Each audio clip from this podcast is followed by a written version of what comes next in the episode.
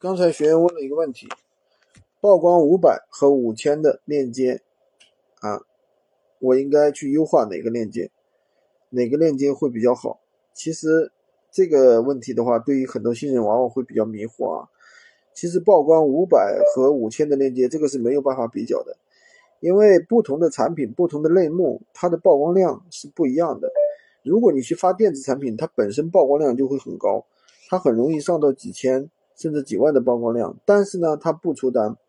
如果你发一些家具啊，或者一些其他的东西，那它的曝光量，呃，很低，对吧？